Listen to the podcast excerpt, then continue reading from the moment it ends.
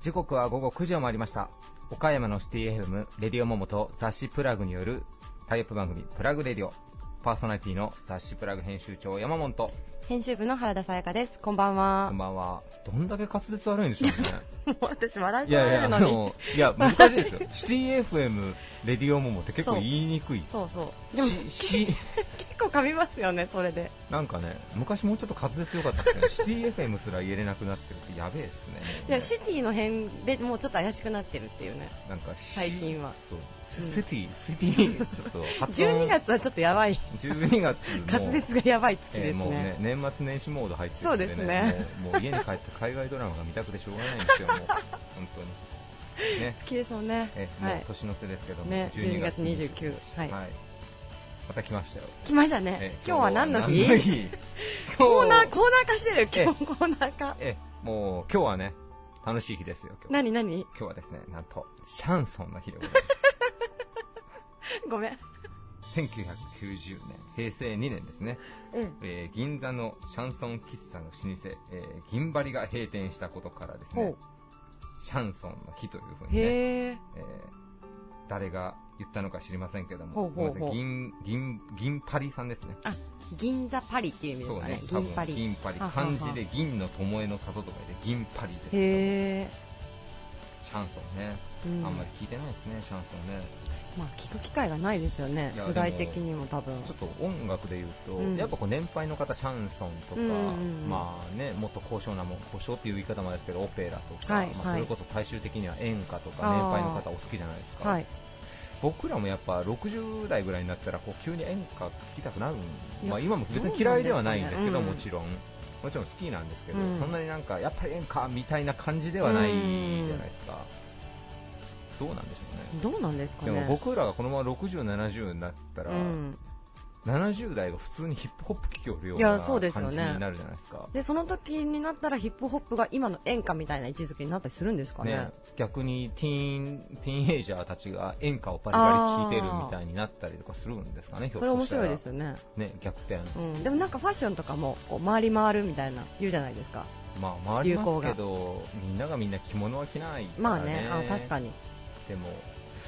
どうなるんだろう。まあ、でもうん最近正直全然ついていけてないですけどね、若い子たちの。もう全然わかんないですもん。なんかものすっごい細分化されてるみたいなのは超細分化されてますね。ジャンルが。だからもうね、時代遅れくんですよ、もう。え山門でも？時代遅れですよ、もうそれ。もう私はどうなっとる？いや、もうそれ知らないけど。知らないけど。そっ知らなかいけ。ど。だからもうついていかないとダメですよね。やっぱ今うん流行ってるもんとか流行にはやっぱり。うん、まああのそれを取り入れるかどうかは別にしてやっぱ知っとくっていうことは大事なんだろうなといや、本当に。思いますね。いや、なんでかっていうとね、なんうんか、最この前ね、それこそこの前閉幕した岡山芸術交流っていうまあイベントがあるじゃないですか。ね、あーごめん、もうこの話やめようか。うんうんうん時間がないね。はい、大変失礼しました。はいえーそれでは行きましょう。はい。えー続いては岡山地元リーダーたちの思考を探るバリアスリーダーのコーナーです。今回は忘れられないアドバイスということでリーダーの皆さんにお話をお伺いしてきました。今回のゲストは株式会社ボクデン代表取締役影山義康さん。有限会社ジャック・イン・ザ・ボックス代表取締役寺田健二さん。サントリー種類株式会社岡山支店長岩田裕二さん。株式会社サンラビアン代表取締役社長兼 CEO 浦部森弘さん。株式会社 K コーポレーション代表取締役枝谷隆二さん。株式会社マリンポリス代表取締役社長兼 CEO 池田健さん。株式会社下田フードサービス代表取締役社長永山正美さんです。それではお聞きください。以上フリートークのコーナーでした。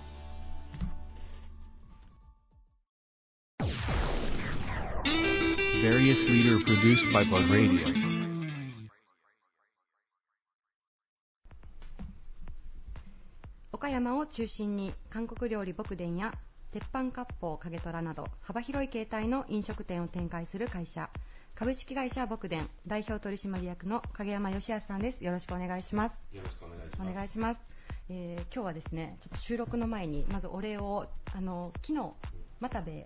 さんあの鶏料理のえがオープンというかあのレセプションにあの招待していただいてはい、たくさんご指導になりまして、ありがとうございました。ありがとうございます。えーちょっとラジオの放送日とタイムラグがあるのが申し訳ないんですけれども、あの幸町のビブレの元ビブレの近くにオープンしておりますので、よかったらぜひリスナーの皆さんもチェックしていただけたらなと思います。ありがとうございます。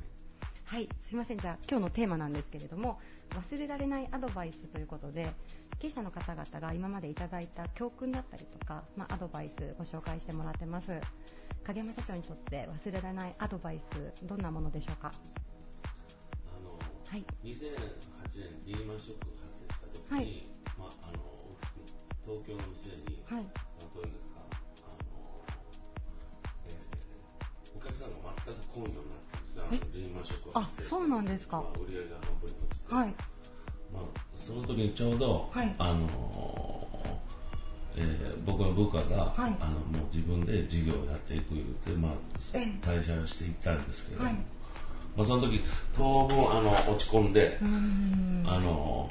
うん誰とも話しとうないし、うんそれから、まあ、あの身を切るような思いしましたけれども、はいあーそういう時にあの大阪で寿司屋しとる先輩が、はい。あの影も元気がないどうしたんやと。言って、あの訪ねた時にあの実は高校私立とか部下が、はい自分であの、えー事業をやっていくからはい退社するあ言った時にあの言ってくれた言葉が、あ。はい。えー準教悲観逆境楽観いう言葉で、はい。あ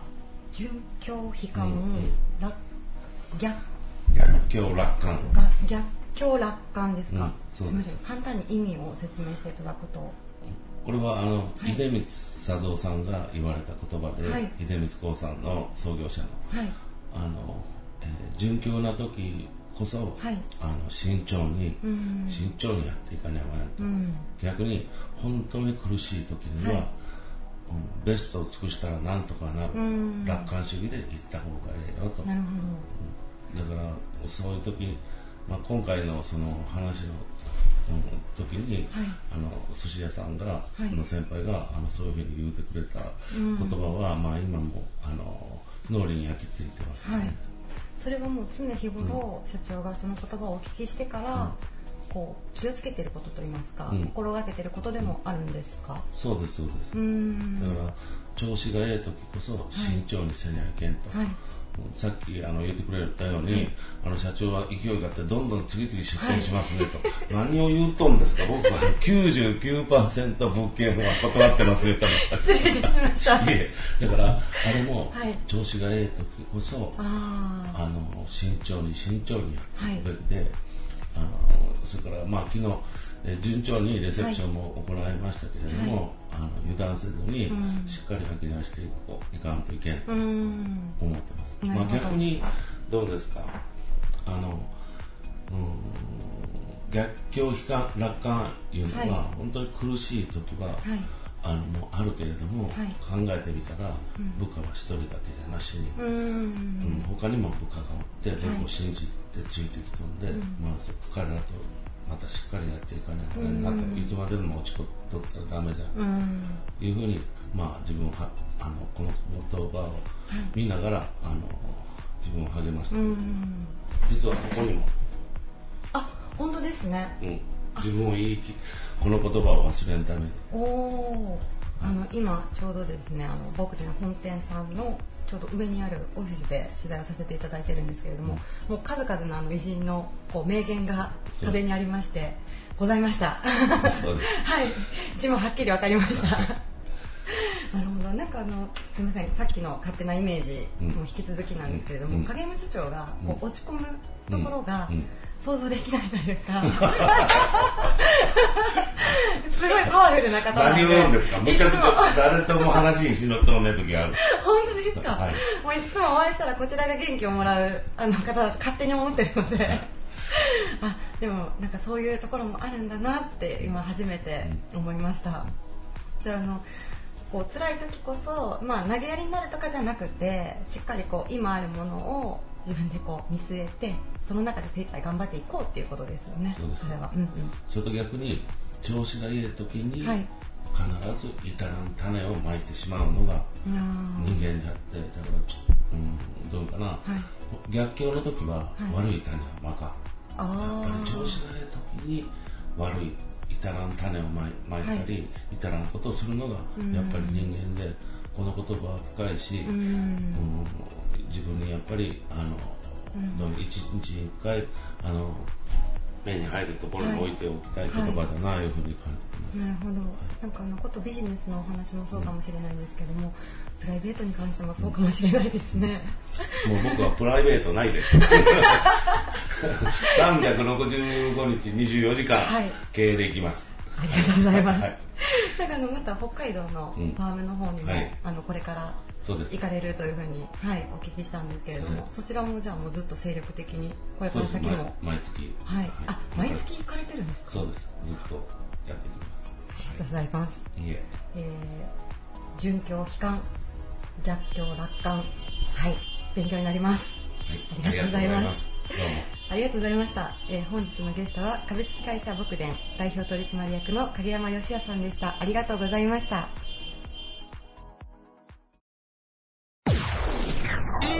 Various leader produced by Plug Radio. 八十八商店など倉敷市中小を中心に約11店舗の飲食店を展開されています。有限会社ジャックインザボックス代表取締役の寺田健二さんです。よろしくお願いします、はい、お願いします。えー今回のテーマ忘れられないアドバイスということで、えー寺田社長の中でお仕事や私生活でいつも心に留めている、えーそんなアドバイスをお伺いしているんですが、はい。えーどういった言葉を心に留めていらっしゃいますか？えー、と僕の中では、やっぱりこう創業の時にその、まあ、飲食店をやってて、はい。あのーまあ、料理もこう最初からするじゃないですか、はい。でもやっぱりこう名前があるほど、まあ、なんとかシェフみたいな感じのやっぱり料理人でもなかったですし、うん。その中でこう居酒屋っていうのを始めた時に、あのー結局こう、いらっしゃいませとかありがとうございますというこう言葉だけでもそうなんですけど、はいそれって誰でもできるじゃないですか。はいなんでその誰でもできることをいかにこうなかなかこう誰にもできないようなはい。感じまで持っていくにはどうしたらいいかなっていうのを、まあ、何か本に書いてあったんですけど、はい。それが最初の創業からやっぱりすごく印象に残ってて、はい。いまだにこう仕事は仕事とプロとしての仕事をするにはやっぱり誰でもこう難しい仕事ではないので、はいそれをいかにこう本当に誰もできないようなあのなんか憧れてもらうようなあうん。の仕草であったりとか仕事っていうのができるようになるっていうのがあのそういう言葉が僕の中でやっぱすごく印象に残ってます。なるほど、はい。こう先ほど、ね、挨拶いらっしゃいませとかもそうですけど、はい。プロとしての自覚を持ってやるかどうかがやっぱこうプロと素人というかアマチュアとの差みたいなところなんですかね、そうですね、えーやっぱりこう突き詰めると、あのーまあ、完成ってないじゃないですか、はい。何何事も。はい。なんでその完成がない分だけやっぱり自分たちがいかにこう突き詰めて何かができるかっていうところが、まあ、仕事のなんか定義なのかなっていうふうに自分の中で思ったりとか、まあ、それが印象に残るやっぱり言葉であったりとか、うん。まあ、常にそれをちょっとこう思いながら何か新しいことをするときもあのトライしてみようかなっていうふうには思ってます。なるほど、はいえーね、ジャック・イン・ザ・ボックスのグループの店舗で働かれているスタッフの皆さん、みんないつもこう、ね、元気よくってこう素敵に働かれてるなと思うんですけども、はい。やっぱスタッフの皆さんにもそういう、まあ、プロとしての自覚みたいなことをアドバイスとして寺井社長も伝えられたりすることが多いんですか？そうですね、あのーまあ、やっぱりこう店舗数が多くなってきたので、なかなかこう1対1でこう会話することもだいぶ少なくなったので、うん。あのーまあ、クレードカードみたいな形で、はい。あのーまあ、こういう姿勢でこうやっぱり仕事をしましょうとか、はい。えーまあ、さっきの言葉も入ってるんですけど、はい。もうあの本当にこうこういう気持ちでやればお客さんやっぱ喜んでいただけるし、はい。えー自分たちがやってることっていうのはあのひいてはこういろんなものにこうつながってくると思うんですよね、はい。ちょっとしたいらっしゃいませでこう元気になる方もおられると思うし、はい。でそういう元気になられた方がまたちょっとこう楽しい気分で帰ればもしかしたらちょっとこうなんかねあの悩んでたことがなくなるかもしれませんし、なんで本当にちょちょっとした些細なことをもう突き詰めてやるっていうことはあのしっかりあの、まあ、クレードカードなんですけど、はい。えーそこに書いてあのできれば自覚してやってほしいなというふうには思ってます。なるほど、えー実はもうあの1年前ぐらいには実はあの寺田社長のプラグに載せさせていただいているプロフィールはあの8店舗の飲食店を展開って書いてあるんですけど、はい。わずか1年でねもう3店舗ぐらい増えてらっしゃって、はいまああのまあ岡山の飲食業界だと異例ぐらいものすごい早い出店ペースでこう成長を続けていらっしゃる企業だなと思うんですけいども、やありがとうございます。なそこの原動力というか、その辺はこうどういったところにあるんでしょうか？そうですね、まあ、もちろん、あの出店を出すばっかりでこう足元が見えないような感じで、あのつまずいてしまうと元も子もないので、あのあれなんですけど、ただ、あのやはりこうありがたいことに、まあ、僕はこの仕事がやっぱすごい好きなので、はい。あのこの仕事を少しでもこうやっぱ楽しい職場と思っていただきたい、はい。そのためにはあのやっぱ何かあの新しいこう、まあ、驚きであったりとか、はい。そういうのを常にこう何か提供しようと思うと、まあ、おのずとこうあのスタッフと話してて、まあ、次はこういうお店が面白いとかこういう接客をしたら面白いんじゃないかっていはいう話の中で、じゃあそれをちょっと実現してみようっていうのが、うん今、本当にそういうタイミングで、えーさせていただいてるっていうのがちょっと一つのあの店舗の出店のちょっと加速にはなっているとは思います。なるほど、なるほど。あ、でもスタッフの方たちとも一緒になって業態開発されてらっしゃるっていうような感じね。そうですね、えーあのー今年のお盆に、まあ、出店したしたする予定ですね、はい。あのーまあ、肉マニアの次の2号店なんですけど、はい。まあ、そこは彼、えー肉マニアの一番最初の店長、まあ、吉原っていうんですけど、はい。そこが、あのーもっとこう肉を、ね、追求したいっていう思いが、あのー強くて、はい。で今回、その肉マニア吉原っていう名前なんですよ。お彼の名前がつくんですけど、はい。ぐらいちょっと本当にもうあの肉にもっと特化したとか、はい。もっとこうお客さんが喜んでもらうっていうような感じであの、まあ、出店するんですけど、まあ、そういう形でちょっと、ね、あの広げていけれるようなのが、まあ、今後もできればいいなとは思います。なるほど。はいなんか飲食業界の場合、やっぱりあれですね、いい人をこう会社としていかに、まあ、お客様もそうでしょうけど、スタッフさんも引き寄せるかっていうのは、なんかお話聞いてて、すごく重要なのかなっていうふうにも感じましたが。そうですね、やっぱりやはり人ですよね、あのうんでもあのそれもやっぱりみんながやっぱりいい雰囲気であの会社内でね、はい。やるとあの自然とやっぱりみんないい人というか、うん。あのなんかねあの、まあ、仕事が好きになってくれれば、おのずとやっぱりその仕事に向き合うこともしっかり変わってくると思いますので、はい。そういう環境をしっかり作ってあげたいなっていうのは思います。なるほど、はい。先ほど一番冒頭で、まあ、プロとは何ぞやみたいなところのお話でさっき言われた、まあ、その料理人の世界でいうと、はい。まあ、ミシュラン何星やら、ねもう座っただけで10万円ぐらいのお数字ある、ええまあ、すごい料理人の方もいらっしゃいますけど、はい。要は別にそこを目指すとかっていうよりは自分たちの立ち位置でそれぞれの一番のプロフェッショナルっていうのを目指していけば、まあ、業態もやってる内容も関係ないよっていうことですかね、そうですね。そうですね、まあ、あのもちろんその料理をものすごくこう邁進されて、そういうことを取られている方は、それはそれでやっぱすごいことですし、あのこの業界をやっぱ引っ張っていくというか、ね、すごいこう憧れの存在になってもらうんで、その業界の方、そういう方やられてるのもすごいなとは思いますけど、やはりちょっと私にはそこはまだ手が届かないので、まあ、今僕ができる、あの僕ができるこの業界を少しでも何かこう盛り上げて良くなればいいなっていうようなうん。感じですね。いやいやもう逆にね、まあ居酒屋の業態というのが合ってるのかどうかあれですが、まあそこでのプロフェッショナルと、ええ。まあ逆にね、お寿司屋さんのなんかあれのプロフェッショナル、またちょっと多分違うとは絶対思うので、どうなんでしょう、こう、まだまだ今後、20店舗ぐらいまではご自身の中でもう描かれていらっしゃったりするんでしょうか？えーとそうですね。あの店舗数も考えるんですけど、はい。まあ、やはりその、まあ、働いている子たちの、まあ、今後の成長と、うん。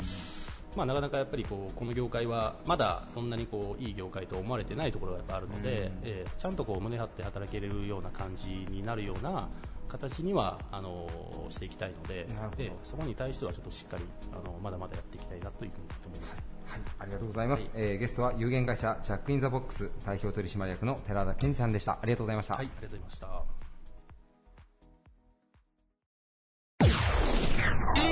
Various leader produced by Plug Radio. スピリッツ、ビール類、ワインなど種類の製造販売を手掛ける日本屈指の飲料メーカーサントリーの販売会社です。サントリー種類株式会社岡山支店長の岩田裕二さんです。よろしくお願いします。よろしくお願いします。えーね、あの以前までは村田さんという、ねはい支店長さんがずっとご出演いただいてましたが、はいえー令和の年4月の、えー、一日付で、はい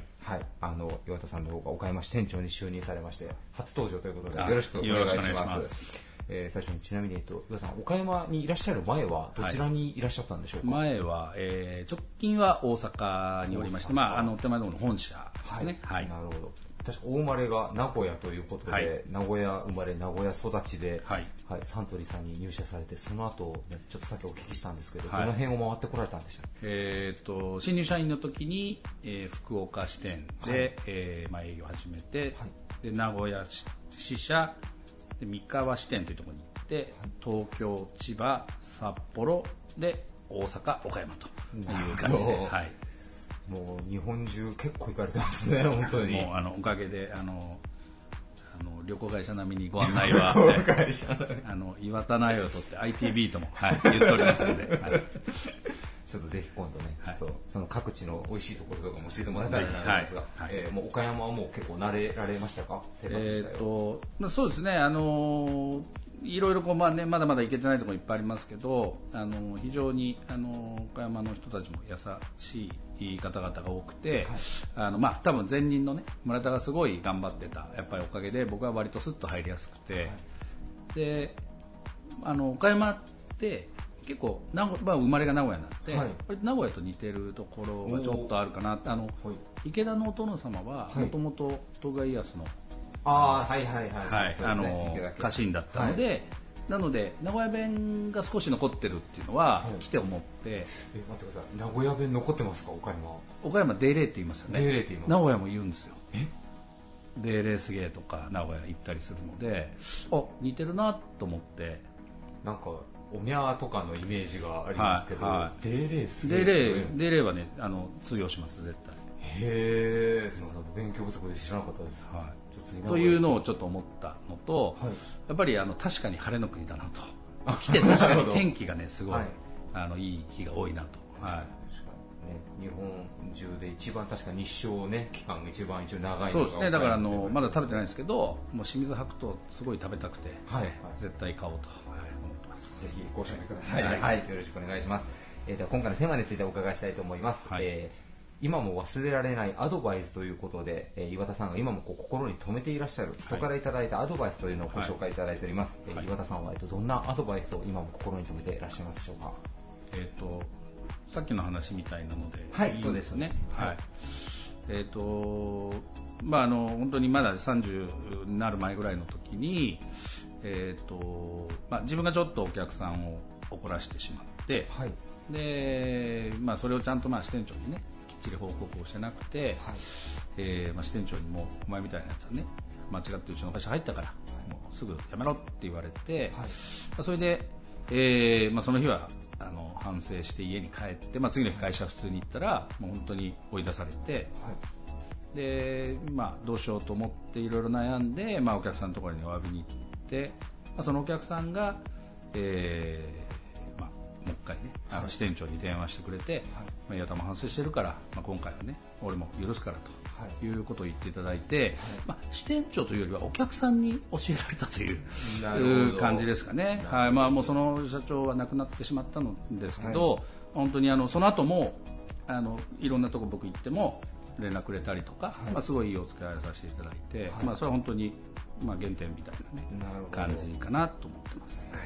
そうですね、アドバイスというよりは、まあ、そのゆ許しというか、その辺がすごく、もうそこに救われてるなんでそういうふうに、まあ、本当に一言足りなかっただけの話なんですけど、はい。でもその一言が本当に大事なんだよというね、うん。やっぱり人間あの聞いた聞かないっていう話が一番ね、というところが自分では本当に、まあ、だから、まああのまあ、今うちの、ね、メンバーに言うのは、はい。まあこまめな、はい。まあ、よくほうれん草っていうじゃないですか、まあ、それってすごい大事だなっていうのは、はい、思ってます。特にね、もうあのいい意味で飲食店の方々、熱い方が多いですからね、そうなんですね。で、またね、皆さんお忙しいので、うん。そのメールを送ったりとか、はい。あのででもいいので、やっぱりうん。コミュニケーションをね、うん。やっぱりまめに取るってことが大事かなというふうに思ってます。なるほど、はい。サントリーさんもやっぱり、まあ、今だいぶ変わってきてるんでしょうけど、飲料メーカーの方ってやっぱどうしても大会系のイメージがあったんですけど、はい。サントリーさんもやっぱりズバリそんな感じ。そうですね、まあ、どっちかというとそういうメンバーが多いかなと思いますけど、まあ、別にあの竹系じゃないと入れないということは全然ないんで、はい。あのお酒が飲めなくても営業してる人間もいますし、まあ、そこら辺は全然大丈夫なんですけど、まあ、体力があった方がまあ仕事的にはいいかなというね。なるほどそのでも当時の上司の方もやっぱ熱い方だったんですね、やっぱり。えーもうね、もうその方も引退されてますけど、はい。結構名物的な方でいらっしゃったんですかね。そうですね、名物支店長だったと思います。はい。うん。最初はすごい嫌いだったんですけど。でもやっぱりねそれはまあ今思えばそのおかげではい。お得意先と支店長よりも仲良くなろうって自分で思えたのでまど。あ、。そうそれは多分そういうことをこうなんていうんですかね。あの教えてくれてたのかなとよく考えれば、はい。なんかね、もう時代がもう何か言えば何腹何腹っていうような時代ですけど、なんかね、やっぱ人間、特に営業の方っていうのはそういうね、メンタリティって大事ですよね。でもやっぱ向かっていくというか、耐えるっていうようなところ。も。はい。ちなみに、まあ、岡山、先ほどまあ晴れが多いとか、なんかいろいろお話しいただいてましたけども、はい。まあ、あの、吉さん支店長になられてから、こう岡山支店、まあ、こういう風にしていきたいな、令和元年、はい。何かそういったなんか最後目標みたいなものがあればいただいて、最後締めさせていただきたいなと思います。えーとまあ、とりあえずあの、まあ、みんな明るく楽しくですね、はい。まあ、仕事辛いことも多いですけど、まあ、あまりこう、ね、下向かずに、はい。あの前を向いて頭上げて、えー少しでもあの、まあ、サントリーの商品を、ね、あの買っていただいたり飲んでいただいてくれるお客さんを、まあ、増やしていければと、まあ、いうふうに思ってます。はい、ありがとうございます。えーゲストはサントリー種類株式会社岡山支店長の岩田裕二さんでした。ありがとうございました。ありがとうございました。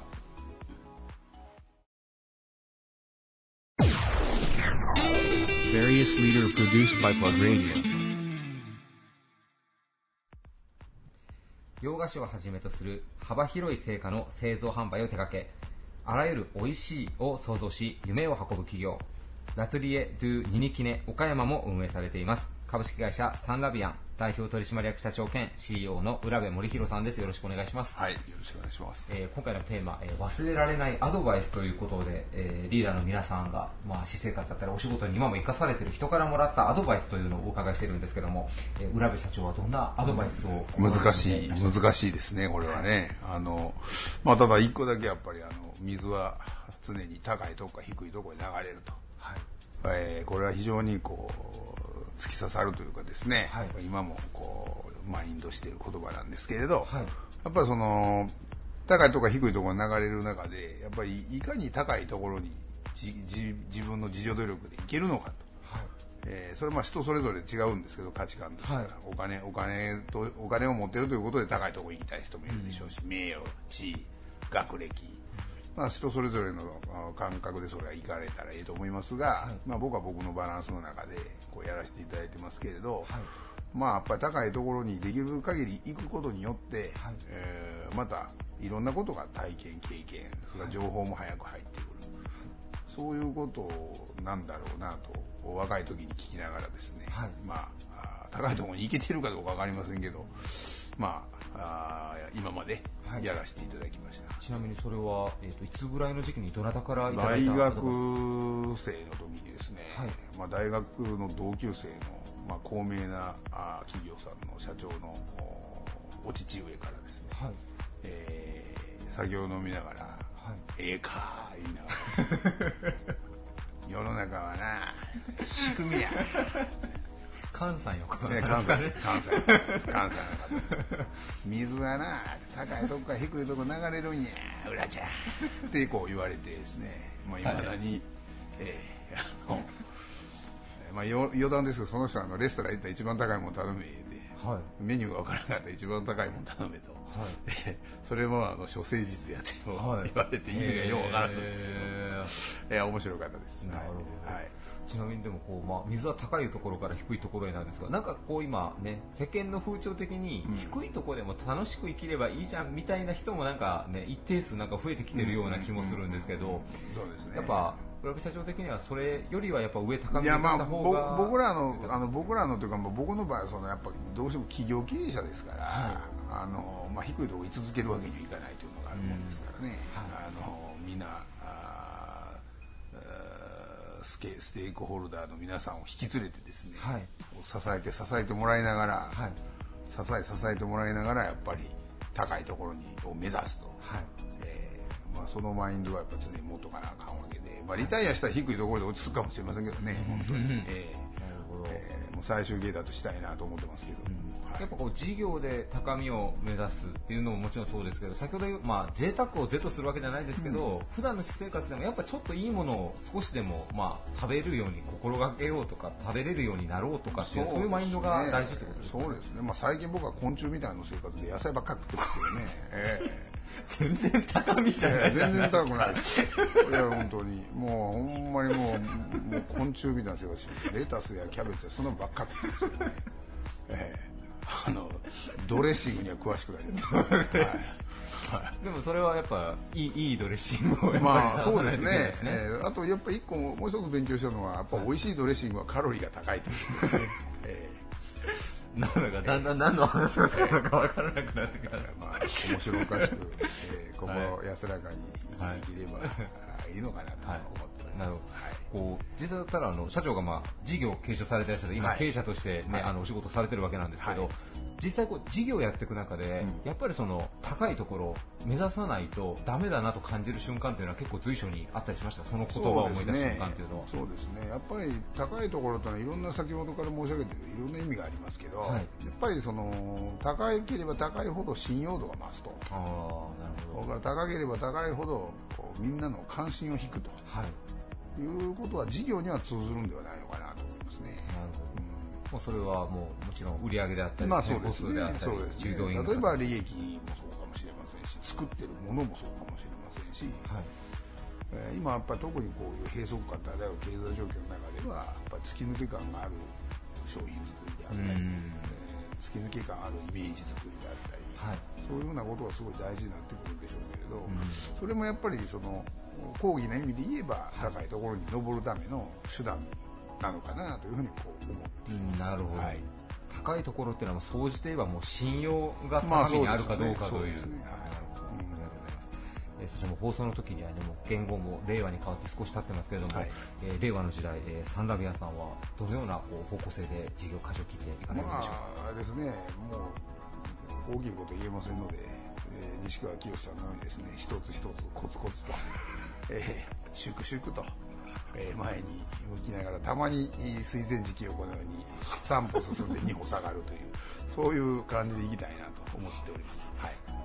いいですね社長なんかもう本当とは話し家さんのお話をすいません。もう、こんなことしか言えない。いやなんか、なんかいつか何か機会があったら、うちの動画でナレーションでもしていただきたいなっていうぐらいいいお声でいらっしゃる。ありがとうございますはい、いつもありがとうございます。えー、ゲストは株式会社サンラビア代表取締役社長兼 CEO の浦部森弘さんでした。ありがとうございましたあり。がとうございました。Various leader produced by Plug Radio. 鴨方亭、鴨方茶屋、倉敷茶寮などを展開する浅口市に本社を置くグループ会社、株式会社 K コーポレーション代表取締役の枝谷隆二さんです。よろしくお願いします。はい、よろしくお願いいたします。えー今回のテーマが、えー経営者の皆さんが今も心に留めていらっしゃる、えー人からもらったアドバイスということでお話を聞いてるんですけども、えー団長、えー社長がいつも、まあ、忘れずに持たれている人からもらったアドバイス、どんな言葉がありますでしょうか？あの昔だけども、あのうん組織を作らなきゃいけないっていう話になった時に、はい。まああのまあ、今も付き合ってる人だけど、うんそれは人間だっていうふうに言われたんですね。はいまあ全てそこに集約されていくっていうのは今はすごく感じますけども、はまあその当時はその形を作ればとかなんか格好を作ればなんとかっていう、はい。そういうふうな発想で多分私はいたんじゃないかなと、はい要するにあの組織っていうのは、まあ、なんてこういう担当する人がいてとかなんとかっていうような組織図を作ったらなんとかなるっていうふうな思いがね私の中にあったんだけど、はい。まあ、その彼はその当時、まあ、それは人間だって言って、まあ、それはまあ他の方もその通りだって言われたんだけども、はい。結局、うんどんなその仕事にしても何にしてもその関わるその人次第はい。だと思うんですねだからその人次第がそのや、まあ、極論すればやる気があるかないかとか、まあ、やるやるかやらないかとか、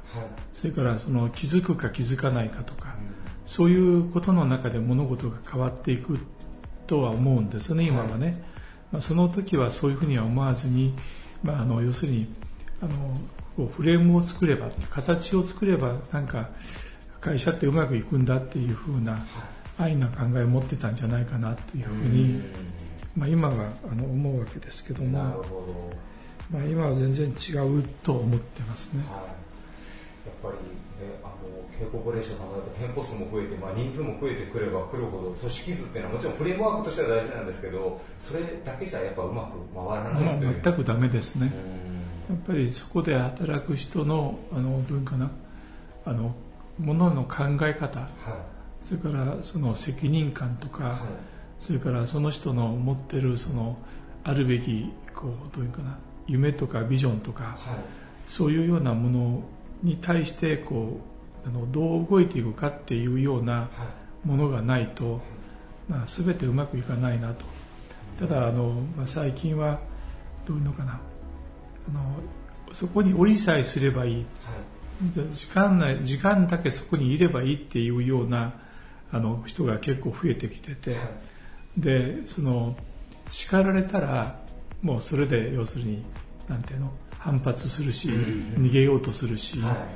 えー、それで我慢することをしないから、はい、あのなかなかこうねあの時代に合ったことに対応しきれない。で誰かがお膳立てを全部してくれればなんとかなると思ってるんかもしれないけども、はい、多分今まではそのそれでうまくいったかもしれないけどもこれからはそういう時代じゃなくて、例えば1998年ぐらいまではそれこそ経済ってあの GDP はあの、まあ、所得なんかも右肩上がりだったんですよね、はい、だけどそこからもう、えーと、その時の源泉の総額が対象の所得の総額が202兆 ,2 兆あったんですよ、はい、でこれが2016年ぐらいになると191兆まで落ちてるわけだから30兆円その所得が落ちて、はい、で今少し上がってきてはいるんだけども、はい、要するにそれ、まあ、もっと言うなら昭和25年ぐらいだと1兆3000億ぐらいしかなかったわけだから、はい、その100倍ぐらいの100何十倍150倍ぐらいの規模に拡大して経済が伸びたわけだからうまくいって当たり前だったと、だけどこれからはその人口の高齢化と減少の中で当然消費があのもっと減少して、はい、それからまああの年金にしても保険にしてもいるものはいるっていうなれば、はい、可処分所得はもっと減るだろう中で、うん、じゃあ私たちはその、まあ、なんとなくそこに入れさえすれば所得になるんだと思うような人の集団を作ってしまうと、多分先はないなと。なるほど。そういう思いがありますね。言ってみればもうアルバイトさんとかパートさん含めてやっぱ全体もうちょっとこう意識を高く持っておかないとやっぱ組織としてもやっぱ機能しなくなってくる、うん、というよりもねやっぱりね所得上げないとダメだと思う、あの日本の今のあのフルタイムの人とパートタイムの人の所得って倍半分じゃないですか、はい、ドイツなんか2割ぐらいしか違わないのね、やっぱりあのまあ、変な話だけどアメリカのサンフランシスコとか、はい。ニューヨークなんか今最低賃金15ドルくらいまで上がってるわけででそれで結局その例えばシングルで生活されている方でも要するに生活ができるような、あの形になるじゃないですか、はい、そのぐらいあれば、はい、だけど日本のように低賃金じゃないと、要するに安売りの社会では成り立たないっていうようなことをやられると、誰も幸せになれないし、そういうふうな中で、まあ、行政だけはねあのいるものはいるってやられているから、はい。まあ、いつまで持つんかなと。そういう思いですね。余計なこと言ったの編集しとってね。いやいや K コーポレーションの、まあ、もちろん働き方とかそういうのも大事だけどやっぱスタッフさんのまあ賃金とか労働環境をもっと良くしていかないといけないそうですね。もう当然それはしていかないといけないんだけども、うん、やっぱり会社として何がっていうよりも一人一人がどういうふうに考えてやっていけるか。例えば社内で物を作るのか OEM で作っていただくのか、はい、そういうそのどういうかなできるあのことをどういうふうにして生産性を向上させるっていうことを一人一人が考えてやらないと、まあ、あの誰かがやってくれると思うのはさっきも申し上げたようにもう無理かなと、そういうふうに思いますね。は人であり、もう地域も国も結局はもう一人一人のもう人に集約されるんだってことですね。そうですね、やっぱり、まあ、これ余計な話だけど、岡山県の職員の平均賃金666万でしょ、民間400万円台じゃないですか、はい、まあ、取ってもいいけど、はい、その666にね、民間がなるような施策をね、はい、行政はする責任があると思うんだけどね、最近そういうふうな余計なことばっかり考えてます。社長がもし社長業引退されたら次はぜひちょっと政治の世界にいや絶対かなお願いできたらなと思ったりしました、えー、ありがとうございます、えー、ゲストは株式会社 K コーポレーション代表取締役の江谷淳さんでしたありがとうございましたどうもありがとうございます。Various leader produced by Plug Radio 西日本を中心に直営店 FC 店合わせて約50店舗を運営、海外にまで展開する回転寿司チェーンです。株式会社マリンポリス代表取締役社長兼 CEO の池田健さんです。よろしくお願いします。はい、よろしくお願いします。えー、今回リーダーの皆さんに、えー、ご自身が、まあ、どなたかからかいただいた、はい、まあ、アドバイスで、まあ、今も忘れずに、まあ、私生活だったり、お仕事でも生かされている、はい、まあ、そういったアドバイスを皆さんにご紹介いただいているんですが、はい、はい、池田社長はどんなアドバイスを挙げていただけますか？はい、えーと、私が今42になるんですけども、はい、えー、15年前ですかね、当時27の頃、えーまあ、私の前職ではあるんですけれどもあの役人をやっていた時期がありまして、はい、はい、でその時にあの、まあ、霞が関で働いてたんですけれども経済産業省というところにおりまして、はい。えーまあ、いろいろやる役所ではあるんですが、えー、ちょっと特殊なミッションだったと思うんですが、えー、政治家の秘書みたいなことをやってたことがありまして、はいでまあ、その時にあの半年間ほどですねお使いした、えーまあ、政治家の先生がいるんですが、はい、えー、まあ、その方からいただいた言葉というのが、えー、今の自分の、まあ、軸となっているというか、はい、はい、というものがありますね、はい、それはどういったシチュエーションでどういうアドバイスをいただいたんでしょう、えっ、とまあ、私まだ27だったので、はい、えー、まあ、社会人の駆け出しというかまだ5年目ぐらいの時でですね、えーまあ、その政治家の方といろいろ話をした時に、えーまあ、今後いろいろなまあことが、えー、当時その先生が55歳ですかね、はい、はい、えー、当時いろいろ、まあ、この先もいろいろあるよという中で出てきた言葉なんですが、はい、えーとまあ、人生は舞台であると。はい、はいえー、人生は舞台で、えー、その中で、まあ、自分が置かれている、まあ、どの立ち位置にいて舞台袖なのか、はい、まあ、センターにいるのか、はい。えー、はたまた、えー、照明さんをやってるのか大道具さんやってるのか、うん、まあ、いろいろあるんでしょうけど舞台の中で置かれる置かれている立場立ち位置をよく理解してで周りの出演者の方、えー、周囲の人たちが、まあ、どういう動きをしていてどういうものを求めていて、う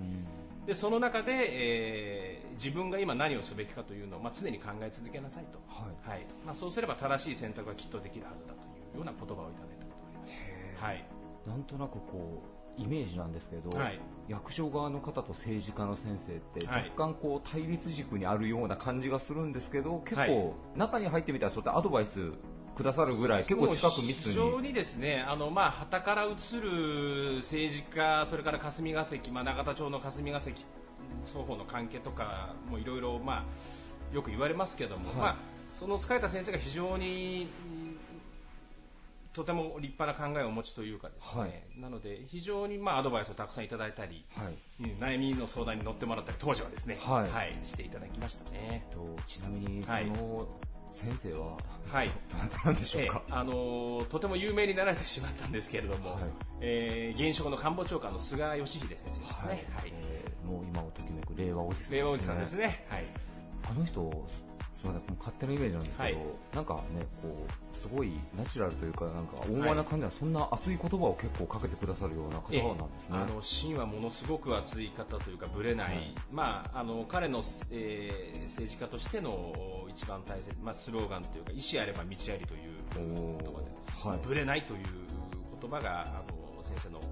まあ、大きな軸となって、はい、その言葉の通りの方かなと思いますね。はい寺社長の中でもその時いただいた言葉っていうのは、まあ、今はねあの、はい。マリンポリスさんの方で経営されていらっしゃいますけど、ええそこでもやっぱりこう生かしていらっしゃるえあのその言葉が浮かばない日はないなというぐらいやっぱりこうどうしてもこう正しい判断を求められる立場にあります、はい。でその時に自分一人の判断で必ずしもやっぱり正しい答えが導けるわけではない、といった時に、えーまあ、例えば回転寿司業界ですと今、マリンポリスという会社が、まあ、どういう立ち位置にいて、はい。これからお客様から何を求められていて、で先ほど言った周囲の演者さんというのがうちの社員ということなんでしょうけど社長として何を求められていて、でその時その時で私がすべきこととかしなきゃいけないことって変わってきますので、それをこう冷静に立ち回れるかどうかというのがこれ非常に難しいんですけどね、はい。でもその言葉のおかげであのとてもイメージしやすいんですよね、舞台の中で自分がどこにいるのかなっていうのが、はい。なるほど。ですのですごく刺激になってますね。確かにそうですね。舞台っていうフレームに置き換えるとなんかもうちょっとこう俯瞰して見やすくなるような感じはしますね、そうですね。確かに、はい。じゃあ菅先生もやっぱ自分は今、え舞台上でどこにいるかっていうのを考えながらね、あまりに提示をあの偉くなりすぎてしまってますのでね、あの私が思い描いている舞台と先生の今の舞台は全く違う舞台だと思うんですけど、いやいやいや。いや、はい。いえマリンポリスさんも岡山発信のもうね、はい確かもうあれですね。海外進出とかはもう一番先駆けてねやられてる会社そうですね。さんですもんね。あの、アメリカの方で今も元気に回転寿司をやっておりますし、はい。あの日本の方でも、まあ、回転寿司がメインなんですけども2ヶ月3ヶ月前ですかね。3月に新しく、あのカンタの寿司という屋号で、はい。えあの回らないお寿司屋さんですね。おー。出店したりしながらちょっとチャレンジの方も進めてあじゃあちょっと新しい業態もいろいろ作っていこうと、そうですね。なるほど、はい。えーもうねもう放送の時にはちょっと令和になって少し経ってるかもしれませんが、はい。まあ、令和の年以降ですね、はい。マリンポリスさん、えーどういった方向性でこう事業舵取りをしていこうというふうにお考えでしょうか、えあのまあ、世の中の動きは非常に目まぐるしくてですねえあのお客様の求められているのも日々変わってきますのでまずそこにしっかり目を向けてついていくというかですね、えあのその中でうちにできることをうちの強みを生かしたですね、まあ、先ほどの回らないお寿司屋さんというのはその第一歩なんですけども、はい。えあのあまり焦らずにえあの見栄を張らずにですね、はい。冷静に置かれている立場を理解して進んでいきたいなと思ってます。なるほど。はい。ちなみにこれはあの次回ちょっと次ぜひ行ってみたいんですけど回らないお寿司屋さんの方はやっぱ若干ちょっと客単が高めの感じの設定なんですか、そうですね、えあのーただ、まあ食べてお酒もたくさん出しますので食べて飲んで大体4000円ぐらい。そのぐらいで。そうですね。なのでえあのいろんな居酒屋に行かれている方あと同じぐらいの多分単価なのかなと思いますので、はいぜひお立ち寄りいただければ名前はカンタのカンタの寿司というはい、わ、はいかりました。皆さんぜひね、あのカンタの寿司の方もチェックしていただけたらなというふうに思います。えーゲストは株式会社マリンポリス代表取締役社長兼 CEO の池田健さんでした。ありがとうございました。はいありがとうございました。Various leader produced by Plug Radio. 北前そば高田屋、ごまそば高田屋、カルビ自慢住一鉄の直営店、および FC を手掛ける企業、株式会社下田フードサービス代表取締役社長の永山正美さんです。よろしくお願いします。よろしくお願いします。お願いします。えー永山社長、今回テーマがですね、はい。今までご自分の人生で受けた忘れられないアドバイスはい。というちょっとテーマで皆さんにお伺いしてるんですけれども、はい。はい。社長がこう今までどなたかからいただいた、まあ、教訓だったり、はい。アドバイス特に印象深いものを教えていただけますでしょうか？そうですね。まあ、はい。いろいろ、たくさんの方に、はい。あの、アドバイスを、うん。まあ、親も含め、はい。あの、先輩方も含め、はい。あの、たくさんアドバイスいただきましたけど、はいそうですね、忘れられないというか、頭にずっと残ってるはい。のは、熟慮、熟慮断行という言葉ですね。はい。熟慮断行、はい。じっくり考えて、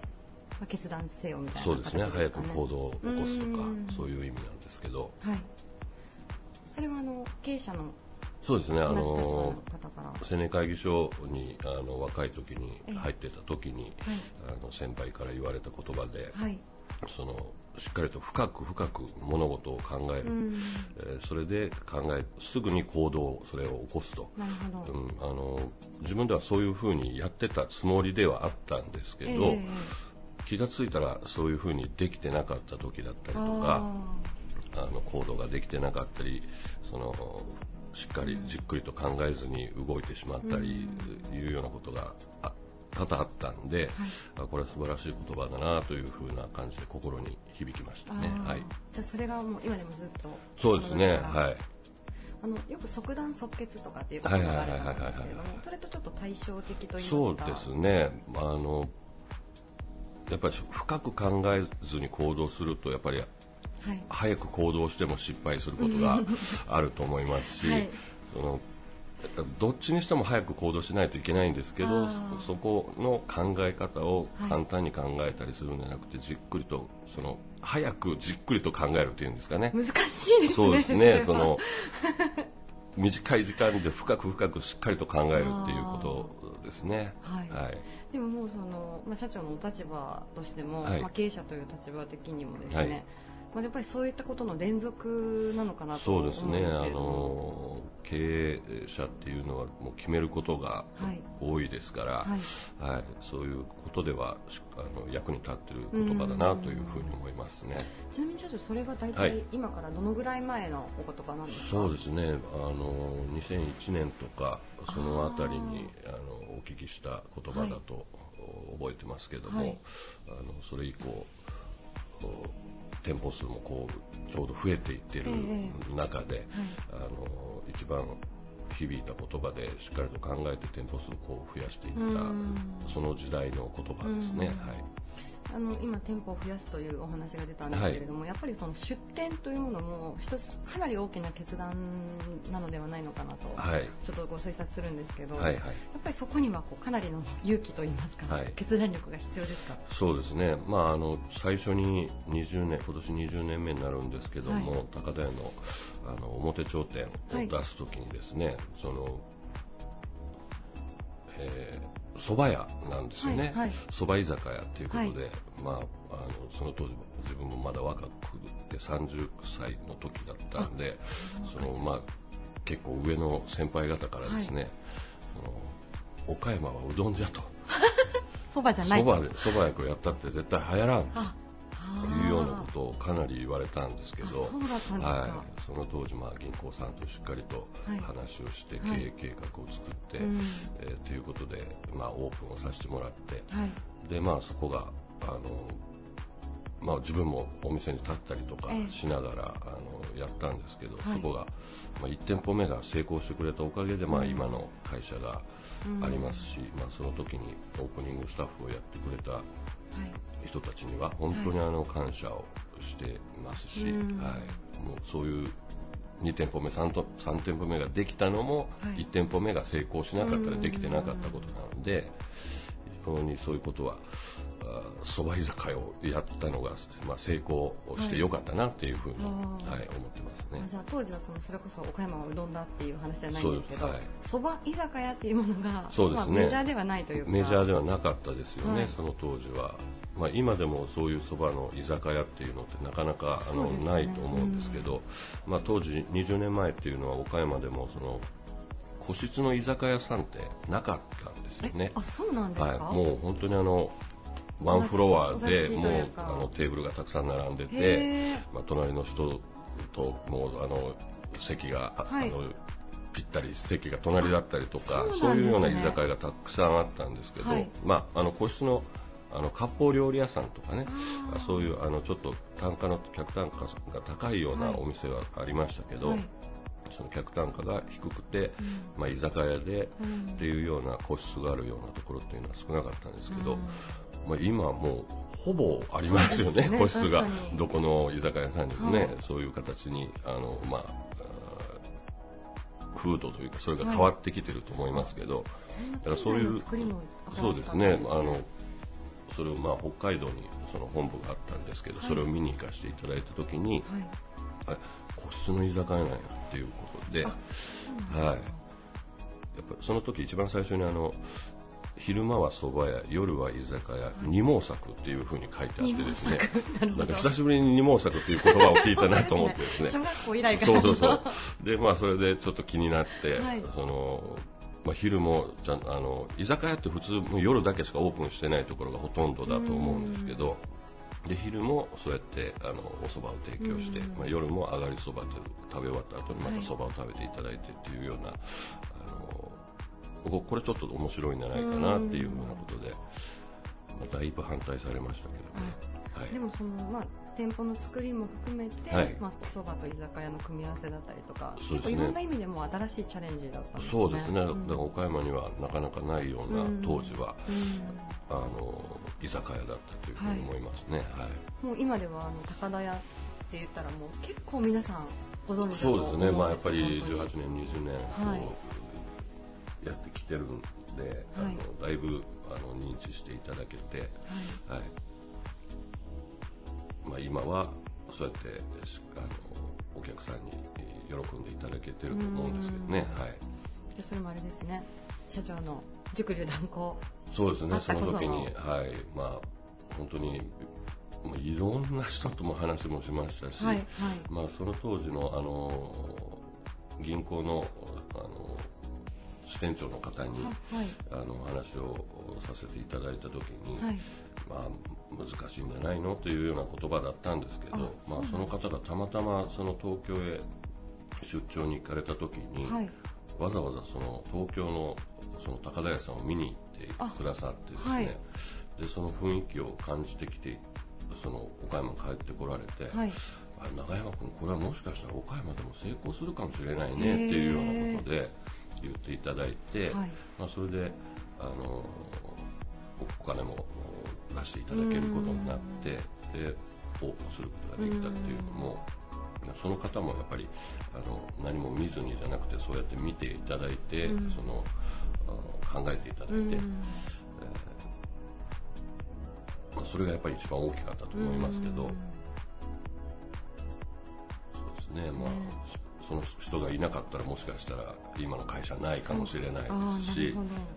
い。まあ、その当時のオープニングスタッフとかがいなかったら今の会社はないかもしれないですし、はいはい、まあ、決断しっかり考えて熟慮断行して決断をする立場は経営者の立場の人間がしなきゃいけないかもしれませんけどもやっぱりみんなも一つずつやっぱり各店舗の店長であったり、社員であったりアルバイトさんであったりっていう、はい、みんなもやっぱりそういうことを考えて、あの行動をしていただくことがやっぱり一番いいんじゃないかなっていうふうに思いますね。なるほど、はい。あの私には関係ないという話ではないですね。そうですね。もうあの 皆さんそうだと思います。はい、はい、あの深く考えて早く行動するっていうのはやっぱり、あのまあ、人生が長いのか短いのかっていうのは分かりませんけども、はい、やっぱりずっと例えば同じことをずっと考えてて行動に起こさなかったら何も変わらないと思いますし、まあ、それはあの仕事だけじゃなくて、例えば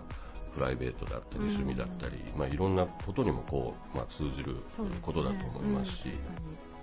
まあ、自分もあのゴルフが好きなんですけど、やっぱりゴルフとかそういう時にも行きますよね、そのやっぱりもうあの適当に、はい、まあほ、ほとんど適当にゴルフしてるんですけど、あのまあ、たまにここはちょっとどういう風な球を打とうかなっていう時に、やっぱりその考えしっかり考えてねそれですぐ行動する。ずっと考えてたらやっぱりミスショットになったりとか、はい、あなるほど。そうですねはい。であの熟慮と断行のタイミングも大事ですね。そうですね。それが、まあ、それがもうやっぱり熟慮だけじゃダメだと思いますし、はい、もう断行するもうすぐ行動するだけでもだダメだと思いますしこの2つの言葉がそのひっついて、はい、えー、動くことが一番大事なんじゃないかなっていうふうに思ってます。ありがとうございます、はい、まあ、あの経営者という立場ではないんですけれども私もあのリスナーの方にももちろん経営者じゃない方たくさんいらっしゃると思うんですけど、はいはいはいはい、熟慮難航、はい、はい、ちょっと頑張って実践して、まあ、そうですね。いろいろプライベートにも使えることがあるというふうに思いますんで、はい、ありがとうございます、はい。え本日のゲストは株式会社下根フードサービス代表取締役社長の永山雅美さんでした。ありがとうございました、はい、ありがとうございました